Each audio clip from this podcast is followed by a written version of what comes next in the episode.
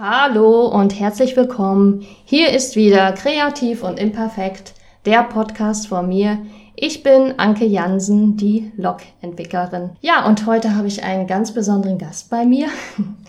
Neben mir sitzt Vanessa Schwierske. Vanessa Schwierske habe ich letztes Jahr bei der Nerdnacht kennengelernt und Vanessa hat das spannende Thema Zwangsstörung vorgetragen. Hallo Vanessa. Hallo. Ich freue mich total, dass du hier bist in Charlottenburg. Danke, ich mich auch. Was genau sind denn eigentlich Zwangsstörungen? Also Zwangsstörungen sind ein ganz breites Thema tatsächlich. Ähm, kann man wahrscheinlich in verschiedener Art und Weise definieren. Aber im Grunde besteht es aus zwei Hauptkomponenten. Es gibt die Zwangsgedanken und die Zwangshandlungen. Die meisten Menschen haben beides, nur sehr mhm. wenige haben nur die Zwangsgedanken und es sind, es hat ganz verschiedene Ausprägungen. Es können sich zwei Zwangskranke miteinander unterhalten und sehr spät erst feststellen, dass sie eigentlich an derselben Grunderkrankung so. leiden, weil es teilweise so auseinandergeht, mhm. dass man das gar nicht, teilweise gar nicht gleich einordnen kann. Das Grundprinzip ist, ich bekomme einen Gedankenimpuls, mhm. ähm, eine Situation, mit der ich konfrontiert werde, die ich bewerte als negativ, bedrohlich, ekelhaft, beängstigend. Und aufgrund dieser Bewertung muss ich diese, diesen Gedanken für mich neutralisieren. Und das mache ich mit anderen Gedanken. In der Regel mache ich das aber mit einer Handlung, mit einer Zwangshandlung, indem ich, also je nachdem, was ich für eine Zwangsstörung habe, zum Beispiel anfange zu putzen, wenn ich einen extrem ausgeprägten Reinigkeit oder Waschzwang habe oder Situationen zu vermeiden, weil ich Angst habe, wenn ich rechts abbiege, überfahre ich jemanden, also biege ich ausschließlich links ab. Also da gibt es ganz viele verschiedene Variationen von, aber das ist so das Grundgerüst des Ganzen. Dieser Wasch- und Reinigkeitszwang mhm. ist wahrscheinlich so der Sammelzwang, das sind so die bekanntesten, wo jeder sofort was mit anzufangen weiß. Welche unbekannten Formen der Zwangsstörung gibt es denn? Es gibt zum Beispiel die zwanghafte Langsamkeit auch, wenn sich jemand ganz besonders langsam die Zähne putzen muss oder sich anziehen muss und wenn er mhm. das Gefühl hat, er ist zu schnell, dann muss er nochmal von vorne anfangen. Was ja also durch die Langsamkeit schon Zeit in Anspruch nimmt und dann aber durch dieses nochmal von vorne ja auch.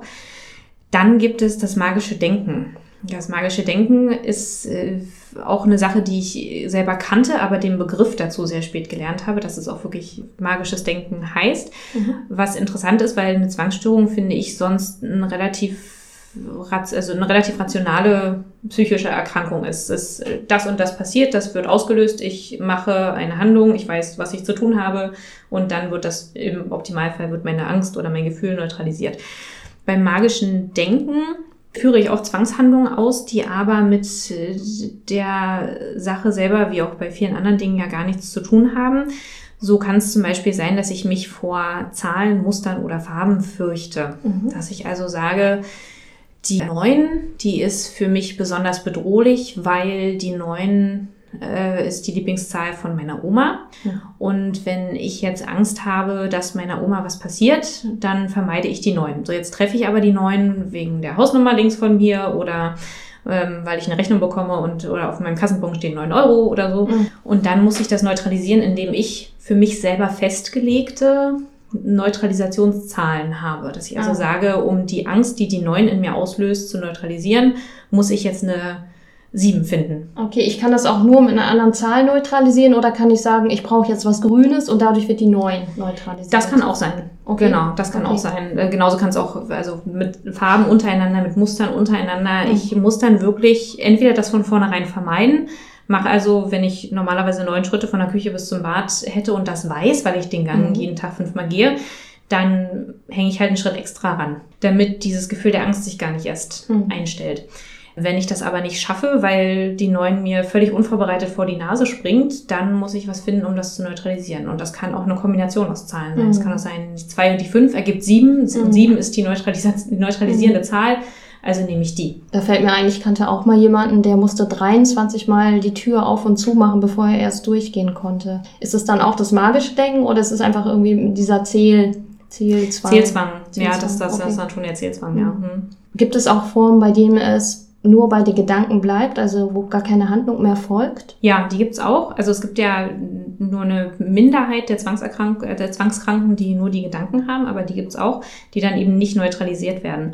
Und das sind Gedanken, die normalerweise aggressiv, sexuell, religiös sind zum mhm. Beispiel. Ähm, und das kann sein, ich befürchte, jemanden, jemanden weh zu tun oder jemanden zu töten. Und nicht im Sinne von, ich sehe da diese Frau auf der Straße und hätte jetzt Lust, die zu töten, sondern ich befürchte, ich könnte jetzt austicken und die umbringen, mhm. zum Beispiel. Oder ich könnte mich von dieser Brücke stürzen, auch wenn es ja gar nicht meine Intention ist. So gibt es Menschen zum Beispiel, ich habe mal von einer Frau gehört, die hat mit ihrer Familie gelebt, mit ihrem Kind und mit ihrem Mann. Und die hatte immer wieder die Angst, sie könnte ihrer Familie etwas antun. Weil diese mhm. Angst irgendwann so ins Unermessliche wuchs, mussten die dann getrennt voneinander leben. Also die konnten ihr Familienleben nicht mehr leben, weil die Mutter konsequent Angst hatte, sie könnte ihre Familie irgendwie töten, ihnen wehtun, wie auch immer. Tatsächlich sagt man aber, dass die Menschen, die diese Gedanken haben, diese Zwangsgedanken, diese Handlung nie ausführen. Wie ist es denn dann für die Familie? Weil ich mich gerade frage, ist es jetzt auch beliebig? Also wenn ich jetzt wüsste, dass, keine Ahnung, mein Freund ähm, immer diese Gedanken hat, dass er mich umbringen möchte, muss ich mir dann Gedanken dazu machen, warum gerade ich? Oder ist es genauso beliebig und konstruiert? Hm, gute Frage. Also ich kann mir vorstellen, dass das damit zu tun hat, dass er dich, äh, dass er dich einfach sehr gerne mag. Du stehst ihm nah. Und wenn er dir jetzt was antun würde, wäre das ja für ihn die viel, viel größere Katastrophe, so. weil du ja zu Schaden kämst, als eine Fremde mhm. auf der Straße oder die ja auf eine Arbeitskollegin, mhm. der er nicht so nahe steht. Es geht ja darum, dass ich Angst vor Katastrophen habe. Ich möchte keine mhm. Katastrophen auslösen mhm. und Katastrophen. Also Schuldgefühle dann auch. Genau, oder dass Schuld. ich, genau, ja. Schuld. Ich ja. habe, im. Grunde ist es das ja. Ich versuche eine Katastrophe abzuwenden mit Zwangshandlungen weiß, dass ich jetzt eigentlich gar keinen Einfluss auf die Katastrophe genommen habe, weil Handlung und Angst passen ja gar nicht, gehören ja gar nicht zusammen. Aber mich trifft am Ende, sollte was passieren, keine Schuld, weil ich mhm. habe ja meinen Menschen Möglichstes getan. Safe. Genau, ich bin safe. Ich bin fein raus, tatsächlich. Mhm. Und was ein schrecklicher Gedanke ist eigentlich, mhm. weil die Dinge können genauso passieren. Also ob meine Eltern jetzt einen Autounfall haben oder nicht, hängt nicht davon ab, wie oft ich die Kühlschranktür auf und zu gemacht habe. Aber meine Angst wird dadurch geringer, mhm. weil ich ja gemerkt habe, die letzten Jahre habe ich das auch so gemacht und die hatten keinen Autounfall. Mhm. Und wie verbreitet sind denn Zwangsstörungen auch in Deutschland? Ähm, überraschend verbreitend, verbreitet tatsächlich. Also man sagt ungefähr, ich glaube, zweieinhalb Millionen Menschen haben das in Deutschland. Es wissen aber sehr wenige und es reden sehr wenige darüber. Viele, die es haben, wissen das auch. Also es ist denen schon bewusst, die können da auch schon das Wort Zwangsstörung drunter schreiben, weil man natürlich auch im Grunde weiß, was es heißt. Aber viele Menschen beschränken das auf Waschzwang, Putzwang, mhm. Messi-Syndrom, was zum Beispiel gar keine Zwangsstörung ist im Grunde. Viele reden da nicht drüber, weil sie der Meinung sind, das ist peinlich, unangenehm. Äh, Menschen halten mich für verrückt. Hm. Also behalten das sehr viele für sich und dementsprechend ist die Dunkelziffer wahrscheinlich sehr, sehr hoch. Hm. Was genau passiert denn im Kopf, wenn ich so eine Zwangsstörung habe und Zwangs, ja, Zwangshandlung ausführen möchte? Also es ist immer mit innerer Unruhe verbunden. Ähm, dadurch, dass ja dieser Gedanke, der aufkommt, für mich negativ ist und negativ ist nicht, auch den mag ich nicht, sondern negativ ist wirklich der treibt meine Angst in die Höhe, der löst bei mir ein Ekelgefühl aus. Also es ist nie so, dass ich dann sage, ah, okay, mit dem Gedanken kann ich jetzt umgehen mhm. und der geht auch sicher wieder weg, sondern ich brauche schon irgendwas, um den zu neutralisieren, um den für mich wieder ins rechte Licht zu rücken. Und, und was genau steckt dahinter? Also ist es ähm, so ähnlich wie bei einer Depression, dass einfach im Gehirn bestimmte Botenstoffe nicht da sind oder gibt es Ereignisse in der Kindheit, ähm, die, die die Grundlage sind? Also was ist die Ursache von so einer Zwangsstörung? Hm. Also alles von dem kann es tatsächlich sein. Also es gibt verschiedene verschiedene Möglichkeiten, weil die Forschung sich noch nicht so hundertprozentig sicher ist. Also mhm. es hat mhm. noch niemand gesagt, wir haben jetzt, das ist es, das ist die Ursache aller Zwangsstörungen, sondern man vermutet verschiedene Ursachen je nach Geschichte des Patienten, äh, nach Entwicklungsgeschichte. Es kann aber auch biochemisch oder neurobiologisch sein. Das heißt, manche Menschen wachsen damit auf, weil ihnen das vorgelebt wird. Das heißt, es gibt Eltern, die extrem putzen und dem Kind eintrichtern, mhm wenn du das nicht machst, wirst du dich infizieren mit Keimen, dann wirst du krank und das übernehme ich für mich, weil ich wurde so sozialisiert und geprägt. Dann äh, wird vermutet, dass es auch neurobiologische Ursachen gibt, dass also in der Gehirnstruktur manche Dinge anders sind, dass zum Beispiel die Basalganglien betroffen mhm. sind. Es gibt andere zwangsverwandte Störungen, wie die Tickstörung zum Beispiel. Da ist das schon nachgewiesen teilweise, dass man sagt, an den Basalganglien stimmt was nicht. Das ist so ein Bereich im Kernhirn, der bestimmte Funktionen ausführt. Und da die Tickstörungen, Patienten mit Tickstörungen auch oft, auch oft Zwangssymptome zeigen, vermutet man Das könnte damit zusammenhängen. Ein Trauma in der Kindheit kann das auslösen, dass man vielleicht das schon so ein bisschen hat und durch dieses Trauma das so absolut in den Vordergrund tritt und auf einmal entwickelt man all diese Symptome, die man vorher nicht hatte. Mhm. Und es wurde auch herausgefunden, dass Menschen, die Menschen, die Depressionen haben ähm, oder auch Menschen, die äh, auf welcher, auf, aus welchem Grund auch immer, wo die Gehirnchemie nicht richtig stimmt. Das heißt, wo die Neurotransmitter nicht in der entsprechenden Konzentration im Gehirn vorhanden sind, wie sie eigentlich sein sollten. Den hat man dann irgendwann entsprechende Medikamente gegeben. Mhm. Und man hat festgestellt, dass bei Menschen mit Zwangsstörungen dann die Zwangssymptomatik abnimmt. Und dann hat man denen das weitergegeben ah, okay. und in Studien festgestellt, das scheint jetzt zu funktionieren. Also hm. geht man davon aus, dass das auch eine Sache der Neurotransmitter ist, dass also zum Beispiel, wenn man an einem Serotoninmangel im Gehirn leidet, die Gefahr doch größer ist, dass man Zwangssymptome entwickelt, als bei Menschen, wo der Serotoninhaushalt im Gehirn völlig in Ordnung ist. Hm. Wann fängt denn klassischerweise so eine Zwangsstörung an? Also gibt es ein übliches Alter? Also ich kenne das nur von Depressionen. Früher war es so, dass es tendenziell eher Erwachsene betraf, aber zunehmend haben auch Kinder Depressionen, also schon im Grundschulalter. Was ist quasi das Startalter für eine klassische Zwangsstörung? Mhm. Also für die klassische Zwangsstörung kann ich es dir gar nicht so hundertprozentig sagen. Ähm, das kann schon, gerade wenn sich auch die Gehirnchemie ändert zum Beispiel, natürlich kann das einen Anfang finden, also in der Pubertät zum Beispiel, wenn sich da ja auch Synapsen neu stecken. Ähm, und dann ist ja immer so, je nachdem, was, was jetzt tatsächlich die Ursache ist. Also wenn ein Trauma die Ursache ist, dann mit dem Trauma. Wenn ich so mhm. erzogen werde, dann natürlich auch gerne schon früher. Man sagt, dass wenn man in seinem Leben mal eine Zwangsstörung entwickelt, dann wahrscheinlich so bis um die 30 ist die dann auch aufgetaucht.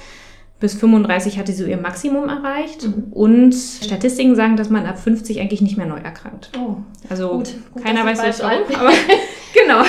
Du hast also Hoffnung, dass ja, es wahrscheinlich genau. nicht mehr passieren wird, wenn es noch nicht passiert ist. Ja. Ich finde es total interessant, weil also Depressionen zum Beispiel werden ja auch noch im Alter mhm. diagnostiziert, äh, während bei Zwangsstörungen dann irgendwann die Grenze erreicht ist. Ja, also man sagt äh, so ein bisschen, vielleicht liegt es daran, dass äh, sich natürlich im Kopf die Dinge dann auch so eingestellt mhm. haben, wie sie bleiben. Also es hat sich alles irgendwie gefestigt und man ist ja auch in seiner Persönlichkeit gefestigt da. Ich bin halt nicht mehr so nah dran an meinen Eltern, die mir Dinge vorleben können oder an meiner Familie oder ich bin selber ja ein gefestigter, eigenständiger Mensch geworden und habe deshalb, lasse deshalb nicht mehr so viel Einfluss von außen zu.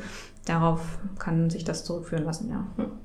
Wie genau kann ich denn eine Zwangsstörung an mir selber entdecken? Gibt es einen Test? Oder ist es wirklich so, es gibt einen gewissen Leidensdruck und ich gehe zum Arzt oder zum Psychologen und der wird mir das dann diagnostizieren? Eigentlich merkt man das, bevor man zum Therapeuten geht. Zumal, wenn ein Patient eine Zwangsstörung hat und das von sich weiß, äh, dann dauert das immer noch sehr lange, bis der geht und bis er sich Hilfe sucht. Deshalb weiß man das eigentlich schon lange vorher. Also es gibt bestimmte Kriterien, die man erfüllen muss, um wirklich klinisch diagnostiziert zu werden als Zwangskranker. Ähm, das ist zum Beispiel, dass man innerhalb von zwei Wochen an den meisten Tagen Symptomatiken haben muss. Die müssen schon, um eine handfeste Zwangsstörung zu sein, auch mehrere Stunden am Tag in Anspruch nehmen. Das heißt, ich muss mehrere Stunden am Tag damit beschäftigt sein, diese Gedanken zu denken oder diese Handlungen auszuführen oder beides zu machen. Die Handlungen, die ich mache, sind unsinnig. Mhm. Das heißt, es muss auch klar abgegrenzt sein, dass das, was ich denke, wovor ich Angst habe und die Handlung, die ich ausführe, um diesen Gedanken zu neutralisieren, nichts miteinander zu tun haben. Ah, okay. Dann müssen die ja einen enormen Leidensdruck auslösen. Das heißt, ich muss mich davon sehr eingeschränkt fühlen, ich muss mich unter Druck gesetzt fühlen, ich muss selber merken, das ist krankhaft. Also und mir geht's damit nicht gut, dann muss auch ganz klar abgegrenzt werden von anderen Erkrankungen. Das heißt, wenn ich eine mhm. Essstörung habe zum Beispiel, habe ich ja auch zwanghafte Gedanken, was das Essen angeht. Ich muss also, je nachdem, was ich für eine Essstörung habe, meine Kalorien zählen. Ich muss, darf nur so und so viel essen, ich darf nur das und das essen. Das ist aber ganz, sind ganz klar Zwangsgedanken, die sich auf diese Essstörung ah, beziehen. Okay. Und da die eine separate Erkrankung sind, zählen auch die Gedanken dann zu dieser Essstörung und sind keine Zwangsstörung im herkömmlichen Sinne. Hm. Und was mache ich dann genau? Also wenn ich jetzt merke, ich, ähm, ich, ich habe einfach diese Zwangserkrankung, was sind denn da so gängige Methoden, damit es mir besser geht? Was, was kann ich selber tun und was können vielleicht auch meine Angehörigen für mich tun? Also was man als erstes für sich selber tun kann, ist äh, sich dessen klar zu werden, sich das einzugestehen und an den Punkt zu kommen, dass man Hilfe braucht. Was ja im Grunde das gleiche ist wie bei jeder psychologischen Erkrankung. Ich muss selber realisieren, dass ich Hilfe brauche. Ansonsten nützt mir auch die Hilfe, die ich dann gegebenenfalls annehme, nichts. Dann wäre der erste sinnvolle Schritt, einen Therapeuten zu finden, der auf kognitive Verhaltenstherapie spezialisiert ist. Also kognitiv ist das äh, Denken, Erkennen, Wahrnehmen betreffend, was ist ja im Grunde, das ist ja die Zwangsstörung. Ich denke, ich nehme Dinge bestimmt wahr, ich zerdenke sie äh, und daraus resultiert ein Zwang. Und dieser Verhaltenstherapeut, der macht verschiedene Dinge. Der versucht natürlich erstmal den Patienten zu verstehen, zu gucken, wie äußert sich das eigentlich bei dir. Weil danach richtet sich auch so ein bisschen die Herangehensweise. Wenn mhm. ich Angst habe, ja, wirklich rechts abzubiegen, weil ja. ich könnte jemanden überfahren, also suche ich mir nur Strecken raus, wo ich gerade ausfahre oder links abbiege, dann wird er mich irgendwann zu dem Punkt bekommen wollen, dass ich mit ihm im Auto sitze und rechts abbiege. Mhm. Ähm, wenn ich aber Ängste habe, wo ich denke, es könnte jetzt eine Katastrophe passieren und meine Familie könnte zu Schaden kommen, dann sind das Dinge, die kann ich nur im Kopf durchspielen. Mhm. Und das macht er dann mit einem. Also das Ziel einer Verhaltenstherapie ist sogenannte Exposition und Reaktionsmanagement, sich also mhm. den Ängsten gezielt auszusetzen und das Neutralisationsverhalten, was ich normalerweise dann sofort an den Tag legen würde, zu unterdrücken und nicht auszuführen. Und dann zu merken, dass nur weil ich das nicht mache, die Katastrophe dann nicht eintritt. Und daraus lernt man. Sinnvoll ist es natürlich auch so ein bisschen die Wurzel des Ganzen zu finden. Wo kommt das eigentlich her? Warum habe ich diese Gedanken und diese Ängste? Und auch da natürlich anzugreifen. Weil es tatsächlich so ist, dass eine Zwangsstörung oder Menschen mit Zwangsstörungen haben eine sehr hohe Rückfallquote.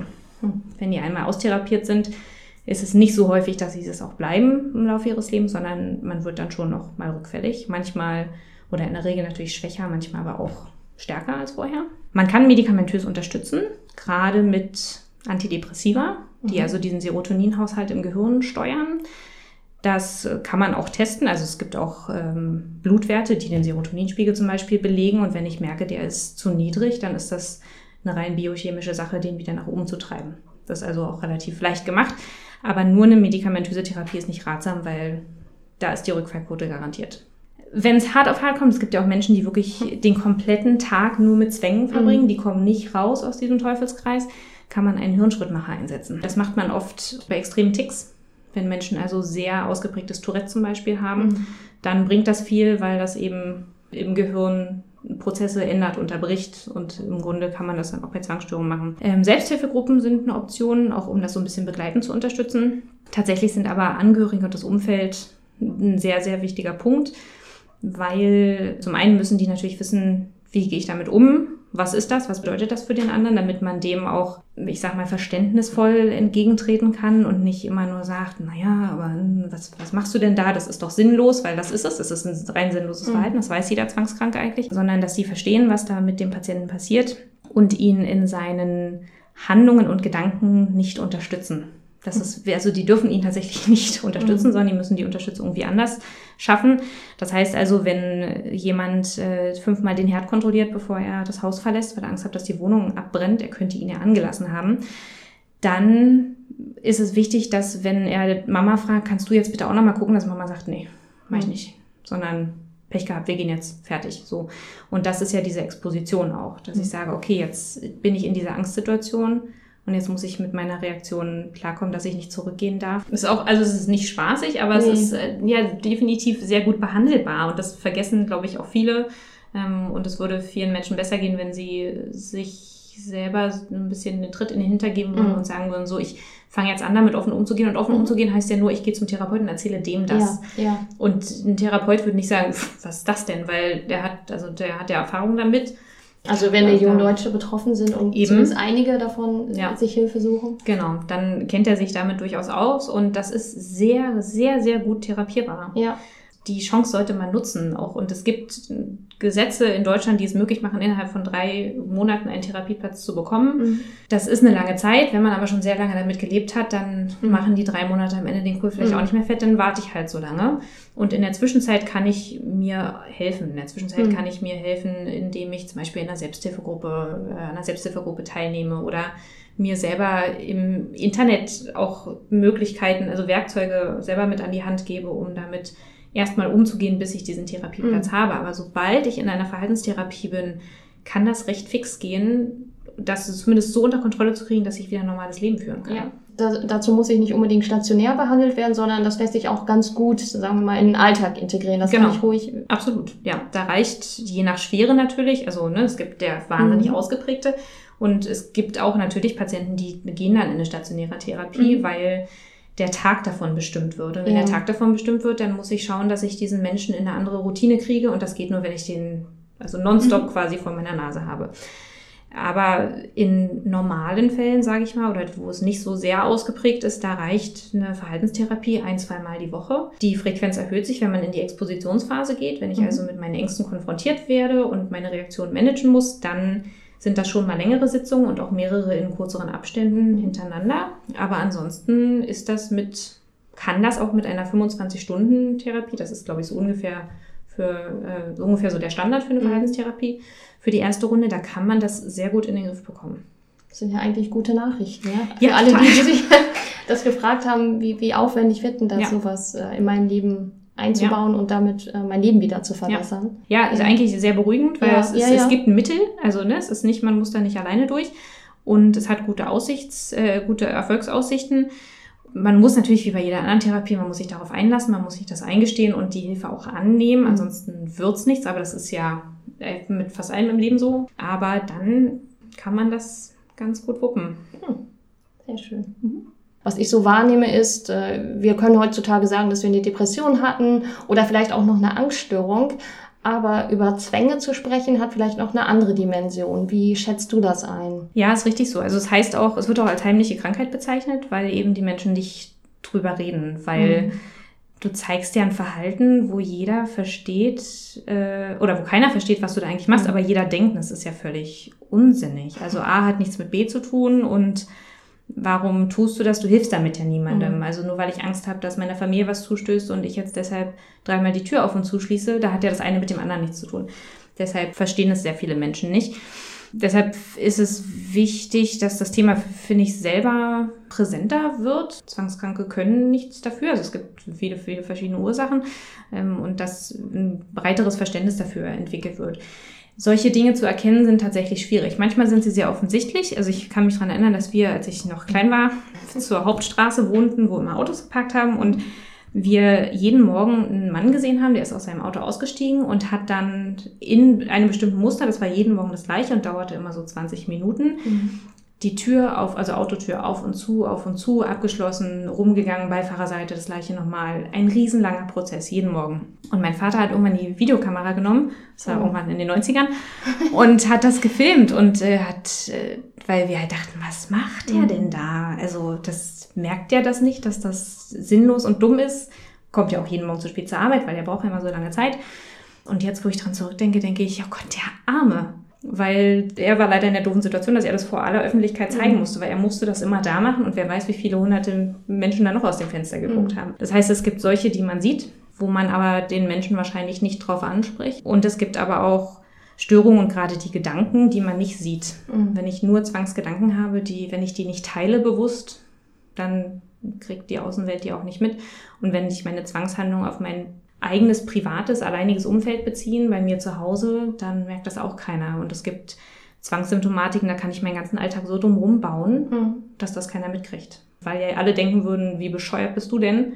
Sage ich es natürlich auch nicht und dann merkt man es nicht. Was kann eigentlich so ein Gehirn alles kreieren? Ne? Das ja. passiert ja, so habe ich das jetzt wahrgenommen, größtenteils im Kopf. Ja, absolut. Passiert alles im Kopf und die Neutralisationshandlungen, äh, die ich für mich erfinde, die ja nichts mit der eigentlichen Angst in dem Moment zu tun haben, die ich versuche damit auszugleichen, die können wahnsinnig kreativ sein. Oder auch um Dinge zu vermeiden, vor denen ich Angst habe, wenn ich also sage, ich darf die Tür aber nur so und so anfassen, ansonsten passiert was, finde ich wahnsinnig kreative Umwege, um eben andere Strategien zu entwickeln, um das eben genau nicht zu machen. Wie erleben die Menschen sich selbst? Also ich, natürlich kann ich kann ja immer nicht, nicht von allen Betroffenen sprechen, da geht es wahrscheinlich jedem anders mit. Was ich immer als am ähm, schlimmsten empfunden habe, ist wirklich dieser Druck, den man sich selber auferlegt. Weil man weiß, auf der einen Seite, das, was ich hier mache, ist unsinnig und das hat eigentlich keinen triftigen Grund. Ich bewege damit nichts. Mhm. Mit dem, was ich hier tue, werde ich äh, meine Angst oder das, wovor ich Angst habe, kann ich damit nicht beeinflussen. Und das löst einen unheimlichen Druck aus, weil ich muss es trotzdem machen. Mhm. Ich kann deshalb, das heißt ja Zwang, ich mhm. zwinge mich oder etwas in mir zwingt mich dazu, das zu machen. Ich komme also nicht drum herum und ich muss es tun und wenn ich es falsch mache, wenn ich also eine Handlung nicht so genau so detailliert ausführe, wie ich meine, dass ich es muss muss ich wieder von vorne anfangen. So verbringen manche Zwangskranke ihre Tage von hm. morgens bis abends mit äh, Strukturen und Handlungen und Systemen. Das kann zu Begleiterkrankungen führen, wie anderen Ticks zum Beispiel oder ganz oft auch einer Depression. Das kann auch zu sozialer Isolation führen. Wenn ich wirklich der Meinung bin, ich kann mich nicht mitteilen in meinem Umfeld ähm, zu meiner Erkrankung, dann ziehe ich mich zurück es kann aber auch sein, dass die einfach so viel Zeit in Anspruch nimmt, dass ich mich deshalb zurückziehe, weil ich sage, na ja, wenn ich aber das und das jetzt noch machen muss, ich weiß, das muss ich noch schaffen, dann sage ich jetzt die Verabredung ab, weil ich komme ja um das andere nicht drum herum. Das andere muss ich machen, die mhm. Verabredung kann ich absagen. Schlafen muss ich aber auch noch. So, dann ziehe ich mich bewusst zurück aus dem Leben, aus dem sozialen Leben und das kann natürlich dann auch langfristig Schaden nehmen. Es gibt einen Prominenten, ich glaube, der heißt Peter Wittmann. Peter Wittmann ist Gagschreiber für die Heute Show und Peter Wittmann hat auch ein Buch geschrieben. Ich glaube, das heißt, es soll für mich Neurosen regnen mhm. oder so ähnlich. Genau. Und ich hatte ein kurzes Interview mit ihm gehört und er hatte auch berichtet, wie er über einen Fahrradweg läuft und es gibt ein Loch im Fahrradweg und das seine ganzen Gedanken erst so richtig ja, stimuliert hatte. Also er hatte sich Gedanken gemacht, was passiert denn, wenn hier nachts jemand drüber fährt, ein Fahrradfahrer umkippt, welche Schuld er daran tragen würde. Und dann hat er sich überlegt, okay, ich kann das nicht selber reparieren, ich brauche jemanden Handwerker dass jemand das Loch irgendwie wieder zumacht. Und dann hatte sogar vorgegeben, er wäre ein, ein Vereinsmitglied äh, und würde sich eben professionell immer um die Radwege kümmern und hat dann jemanden beauftragt, um dieses Loch zu stopfen. Mhm. Also für ihn hat das wirklich zu so einer ganzen Reihe auch an Aktionen bis hin auch zu finanzieller Beteiligung gesorgt, damit er endlich dieses Gefühl bekommt, ja, ich bin jetzt sicher, ich habe jetzt alles getan, was in meiner Macht liegt. Mhm. Und das ist es auch. Also man hört da nicht auf. Und daraus entsteht ja auch dieser Druck. Bei mir haben sich die Zwangshandlungen auf den Abend bezogen. Wenn ich jetzt aber erst um 23 Uhr nach Hause komme und weiß, ich habe aber noch zwei, drei Stunden vor mir, mhm. wird es irgendwann sehr spät. Ich bin dann sehr müde, ich bin K.O., war ja auch ein langer Tag, unabhängig von meinen Zwängen. Und bin dann unkonzentriert, mache also Dinge falsch, muss also nochmal von vorne anfangen. Mhm. Also zieht sich das noch mehr in die Länge. So, dann mhm. ist es irgendwann zwei Uhr und du weißt, musst am nächsten Morgen um sieben aufstehen und das geht ja alles wieder von vorne los. Dieser Druck, der sich dadurch in dir mhm. aufbaut, der führt auch gegen dich selber irgendwann zu so einer Aggression. Du hast dich ja irgendwann selber so ein bisschen dafür, dass du denkst, ja. aber ich will das ja gar nicht und es tut mir ja auch nicht gut. Ich habe Schlafmangel, ich ähm, ziehe mich zurück, meine Mitmenschen gucken mich komisch an, weil ich das auch auf Arbeit eventuell mache. Und ich will das ja nicht, aber es ist eben, ich werde ja gezwungen, es ist eine Zwangshandlung, eine Zwangsstörung und deshalb komme ich nicht drum rum. Und ich muss, auch wenn ich das nicht will oder selber für bescheuert halte, alles dafür tun, damit das am Ende gemacht ist. Haben Zwänge denn auch irgendeinen positiven Aspekt? Zwangshandlungen, also die Handlungen selber, können schon positive Aspekte haben. Zum einen zwinge ich mich oder fühle mich gezwungen, bestimmte Handlungen im alltäglichen Leben auszuführen, die, wenn ich zum Beispiel sage, Teil meiner Zwangshandlung ist, ich muss mir drei Minuten die Zähne putzen, komme ich nicht drum rum. Ich habe also im besten Falle sehr gesunde Zähne. Tatsächlich sind aber die Handlungen, die ich ausführe, die basieren auf evolutionären Handlungen, die sich mhm. in der Menschheitsgeschichte als nützlich herausgestellt haben. Das heißt, je nachdem, welche Form der Zwangserkrankung ich habe, ich putze, wasche mich selber und alles um mich herum. Ich kontrolliere, ich sammle und ich tue alles, damit ich und die Menschen in meinem Umfeld sicher sind. Und evolutionär betrachtet sind das ja so ein bisschen die Grundpfeiler ja. unserer Existenz. Demnach kann man eigentlich schon sagen, dass die Handlungen für mich, für den Betroffenen zu einem sichereren Dasein führen und dafür sorgen, dass ich ja sicher und gut leben kann die Art und Weise, wie ich diese Handlung durchführe, in welchem Zusammenhang, die sind unsinnig. Was war denn deine Motivation dann bei der Nerdnacht genau zu diesem Thema zu referieren? Es, es gab zwei verschiedene Hauptmotivationen. Das eine war, also ich habe das gemacht zu einem Zeitpunkt, als meine Therapie abgeschlossen war, seit einer Weile. Man hat schon noch so ein bisschen Reste, mit denen man sich beschäftigt, wenn alles so gut funktioniert hat, dass es nicht wieder komplett ausgebrochen ist. Und für mich war das so ein bisschen nochmal so ein Haken hintersetzen. Mhm. Ich habe mich während meiner kompletten Therapie nicht so intensiv mit dem Thema auseinandergesetzt wie in Vorbereitung auf diesen Vortrag sondern habe da erst viel gelernt und dachte, ah, ist ja Mensch, ist ja interessant. Ach, ach da hätte das, das ja, hätte ich das vorher gewusst, dann äh, weiß ich nicht, was das für mich verändert hätte. Ja, Vielleicht wäre ja. ich aber vorher damit offener umgegangen wahrscheinlich, ja, weil ich gemerkt hätte, es ist gar nicht so verrückt, sondern es hat schon alles begründete Ursachen. Das heißt, das war für mich das eine, so ein bisschen mehr damit abschließen zu können und zum anderen habe ich in der Zeit oder in dem Jahr vor diesem Vortrag auch immer, bin ich immer offener damit umgegangen mhm. in meinem engen Umfeld, also in meiner Familie, bei meinen besten Freunden. und habe gemerkt, ähm, dass ich einerseits sehr viel unerwartete Unterstützung bekomme und andererseits die Menschen gar nicht wissen, was das eigentlich heißt. Mhm. Also wie äußert sich sowas? Was ist eine Zwangsstörung? Warum tust du das? Ähm, ich wurde mehrfach gefragt, unabhängig voneinander, ob ich mir wehtun würde. Oh. Das habe ich nie verstanden. Ich, hab, hab, ich hatte kein selbstverletzendes Verhalten in, in dem Sinne. Und da habe ich gemerkt, viele wissen gar nicht, was das eigentlich bedeutet oder was das ist, wo das herkommt. Wusste ich ja vorher auch nicht so richtig. Und dann dachte ich, gut, dann nutze ich jetzt diese Plattform mal und wusste, ich kannte ja als regelmäßige Besucherin der Nerdnacht ähm, tatsächlich, wusste ich ja, das ist ein sehr wohlwollendes Publikum und dachte, Mensch, da kann man, glaube ich, mit so einem Thema, wird man zumindest nicht, man geht nicht von der Bühne und denkt, oh, hätte ich das mal nicht gemacht, mhm. ähm, sondern habe das genutzt, um so ein bisschen mehr eine Plattform dafür zu kreieren. Gab es dann auch direkt noch Reaktionen aus dem Publikum? Ja, gab es. Also es gab ein paar Fragen, die ich nicht beantworten konnte tatsächlich. Äh, es gab eine Frage, warum man das ab 50 in der Regel nicht mehr, mhm. wo man nicht mehr neu erkrankt. Das äh, haben wir, die haben wir uns dann selber zusammengereimt, die Antworten. Und ob Tiere das auch bekommen können, so. das konnte ich auch nicht beantworten, habe ja. die Frage weitergegeben ja. an die angehende Tiertrainerin. Sarah Guttner oder Tierpsychologin, die auch gesagt hat, ja, wahrscheinlich schon, weil die können auch andere psychologische ja, Krankheiten bekommen. Ich habe aber danach Reaktionen bekommen, zum einen natürlich von Freunden, die da waren, oder meine mhm. Schwester, die da war, die gesagt haben, super mutig und mhm. gut, dass du das gemacht hast.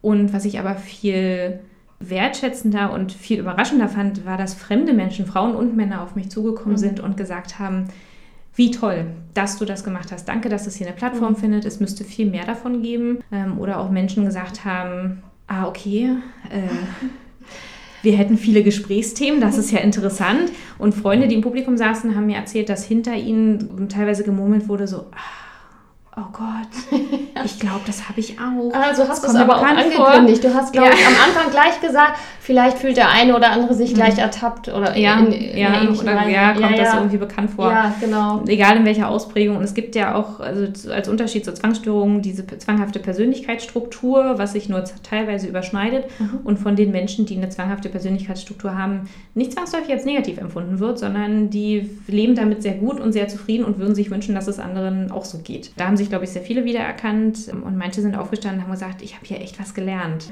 Und das ist nicht, schon ja so ein bisschen auch, sollte ja der Effekt sein bei der Nerdnacht. Ja. Deshalb geht man ja auch so ein bisschen hin, natürlich auch um unterhalten zu werden. Aber dass sich vielleicht wirklich in Köpfen so ein bisschen verankert hat, nicht unbedingt, ach, ich habe das auch, sondern, oh, ich glaube, meine beste Freundin könnte eventuell, jetzt weiß ich wenigstens ein bisschen, wie ich ihr helfen kann oder ich verstehe sie besser. Und das war so mein zweites Ziel. Ich weiß noch, wie ich am Montag danach auch meiner Kollegin davon erzählt habe, die, die selber Psychologie studiert hat. Sie hatte ein Beispiel aus einer Zeitschrift. Sie hatte irgendwie von auch einer Frau berichtet, die keine Knöpfe angucken konnte, mhm. weil sie sich eben beobachtet fühlte. Und das ist dann auch irgendwie traurig, weil einerseits klingt es dann erstmal so lustig und gleichzeitig weiß ich ja, dass es für die Betroffene überhaupt nicht lustig ist, weil diese Gedanken sind da und man möchte sie gar nicht haben. Und es geht eher um die Frage, wie, wie kann ich damit umgehen und vielleicht, wie bekomme ich noch ein bisschen mehr Verständnis auch von meiner Umgebung. Ja, richtig, genau. Und das ist auch das Wichtige, weil Psychologische Krankheiten sind Krankheiten, ganz klar. Also das sind ja auch sehr wissenschaftlich bewiesen. Das sind mhm. ja Dinge, die Menschen sich nicht aussuchen, genauso wie eine körperliche Krankheit, ob das jetzt ein Diabetes, ein Krebs oder eine Grippe oder eine Migräne ist. Aber dafür mehr Verständnis in der Gesellschaft zu schaffen und Ratschlägen wie jetzt geh doch halt mal raus, dann geht es dir besser, entgegenzuwirken, da muss, glaube ich, noch hart dran gearbeitet werden. Und das war ja auch eines meiner Ziele. Zwangserkrankungen sind halt auch wenn Depressionen immer noch, immer noch ein bisschen Tabuthema sind, auch da traut sich nicht jeder darüber zu reden, doch die sind noch nicht so salonfähig als Thema. Zwangserkrankungen sind es definitiv nicht. Und da ist zu wenig Wissen da und dementsprechend auch zu wenig Möglichkeiten, selber einzuschätzen, wie kann ich damit umgehen als Betroffener oder auch als Angehöriger oder Bekannter mhm. eines Betroffenen. Bei mir selber ist es so, ich hatte selber mal Depression. Ich spreche sehr ungern mit Menschen drüber. Das weiß auch keiner aus meinem Kollegenkreis bis heute. Deswegen hatte ich umso mehr Respekt auch vor dir, dass du dich da einfach auf die Bühne stellst und darüber sprichst. Wie siehst du denn die Verbindung zu dem Thema Stigmatisierung? Ja, also definitiv da. Dieses Stigma bei jeder psychologischen Krankheit wahrscheinlich, das ist ein Stempel. Wenn ich Körper, ein körperliches Leiden habe, dann bekomme ich in der Regel, ich sage jetzt mal, ernst gemeintes Mitleid, also Mitgefühl mhm. im Sinne von, oh Mensch, und kann ich was für dich tun? Und ne, da werden Therapien oder Behandlungen vorgeschlagen und wir hoffen, das funktioniert, gute Medikamente und so. Bei einer psychologischen Erkrankung, äh, Erkrankung stoßen die meisten in ihrem Umfeld auf Mhm. Warum ist das so? Kannst du da, also das kann man doch abstellen, das ist doch Verhalten, das kann ich doch ändern, wenn ich das möchte, genau, das kann ich kontrollieren.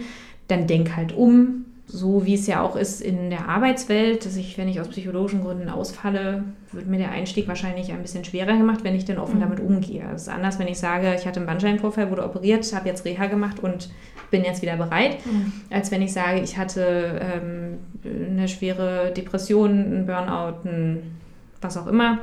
Du bist sofort abgestempelt, weil sich aber auch, glaube ich, keiner ausreichend damit oder wenige sich ausreichend damit beschäftigen, um das einschätzen zu können kann ich von mir auch sagen. Ich bin jetzt klar mit dem Thema Zwangsstörungen recht gut betraut. Mhm. Auch mit einer Depression kenne ich mich ähm, ein bisschen aus oder mit einer Angsterkrankung, weil das ja auch alles so ein bisschen miteinander zusammenspielt. Aber ich habe von Schizophrenie zum Beispiel keine Ahnung. Und würde auch erstmal denken, mh, mh, Andererseits weiß ich als selber psychisch vorbelasteter Mensch, dass der sich wahrscheinlich genauso fühlt, wie wenn ich mit einer Zwangsstörung nicht äh, verstanden werde. Dementsprechend glaube ich, dass ich da schon so ein bisschen anders mit umgehe, wie du wahrscheinlich auch. Dass aber das noch ein Tabuthema allgemein ist in der Gesellschaft und da auch die Menschen sind abgestempelt teilweise. Mhm. Und das ist sehr schade, weil auch das ist behandelbar. Also wie auch auch wenn es chronisch ist, wie ein Diabetes als Autoimmunerkrankung, die halt nicht heilbar ist, so sind manche psychische Erkrankungen auch nicht oder schwer heilbar. Aber die anderen werden ja auch in die Gesellschaft integriert. Welchen Wunsch hast du denn am Ende des Gesprächs nochmal an unsere Hörerinnen und Hörer?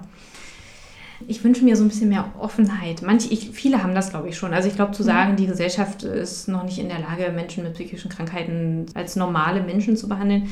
Ich glaube, das ist definitiv übertrieben. Viele haben dieses Feingefühl oder zumindest das Interesse daran, sich damit zu beschäftigen. Aber ich würde mir wünschen, dass das noch mehr wird. Ich würde mhm. mir wünschen, dass ein Thema, was also jegliches Thema der psychischen Gesundheit salonfähiger wird, dass mhm. man offener darüber sprechen kann ähm, und dementsprechend auch Betroffenen das Gefühl gibt, dass sie das dürfen. Mhm. Also ne, auch wenn ich körperlich krank bin, heißt das nicht, ich gehe jetzt in jedes Gespräch und das ist so mein fokussiere jetzt damit, ich genau, ich bin krank und mein beides gebrochen. Genau, und ich finde, so. dass, darüber sollten wir jetzt reden und so, das, so meine ich das nicht, aber dass das ein bisschen, dass es den Weg in die Normalität findet, ja.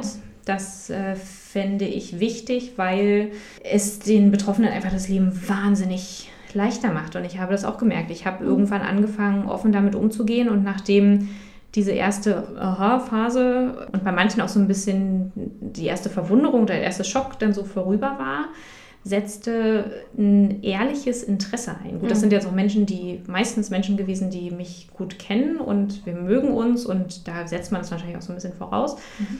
Aber oftmals wurde ich dann wirklich gefragt, was bedeutet das für dich? Wie fühlt sich das an, so, so ein Gespräch, wie wir jetzt führen? Und da dachte ich, ah, Wahnsinn. Die interessieren sich dafür, weil sie mehr wissen wollen, damit sie auch wissen, wie mhm. gehe ich damit um, aber wie gehen sie damit um und mit mir um. Und ich möchte damit nicht erreichen, dass man mich in Watte packt, weil man merkt, diese Person ist psychisch nicht so stabil mhm. oder so, sondern einfach, dass da ein bisschen mehr ehrliches Verständnis dafür und ehrliches Interesse daran entsteht. Mein Interesse hast du. Danke. Vanessa, total toll, dass du auch heute nochmal dir die Zeit genommen hast, um ganz vielen Leuten davon zu erzählen, was eine Zwangsstörung ist, äh, wie es sich vielleicht auch anfühlt ähm, als Betroffene und was du dir wünschst. Und ich wünsche dir vor allem noch mehr Offenheit, die du von anderen Seiten erlebst, viel Verständnis und ganz viele Leute, die dir zuhören. Vielen, vielen Dank, auch dass ich die Chance bekommen habe. Ich fand es total toll, auch mit dir als Gesprächspartnerin. Aber dass ja. es wirklich offensichtlich Menschen gibt, die sagen, ey, komm, lass uns das zusammen machen, lass uns da ein bisschen was von nach außen tragen. Das finde ich sehr wertvoll und äh, gerne mehr davon. Danke.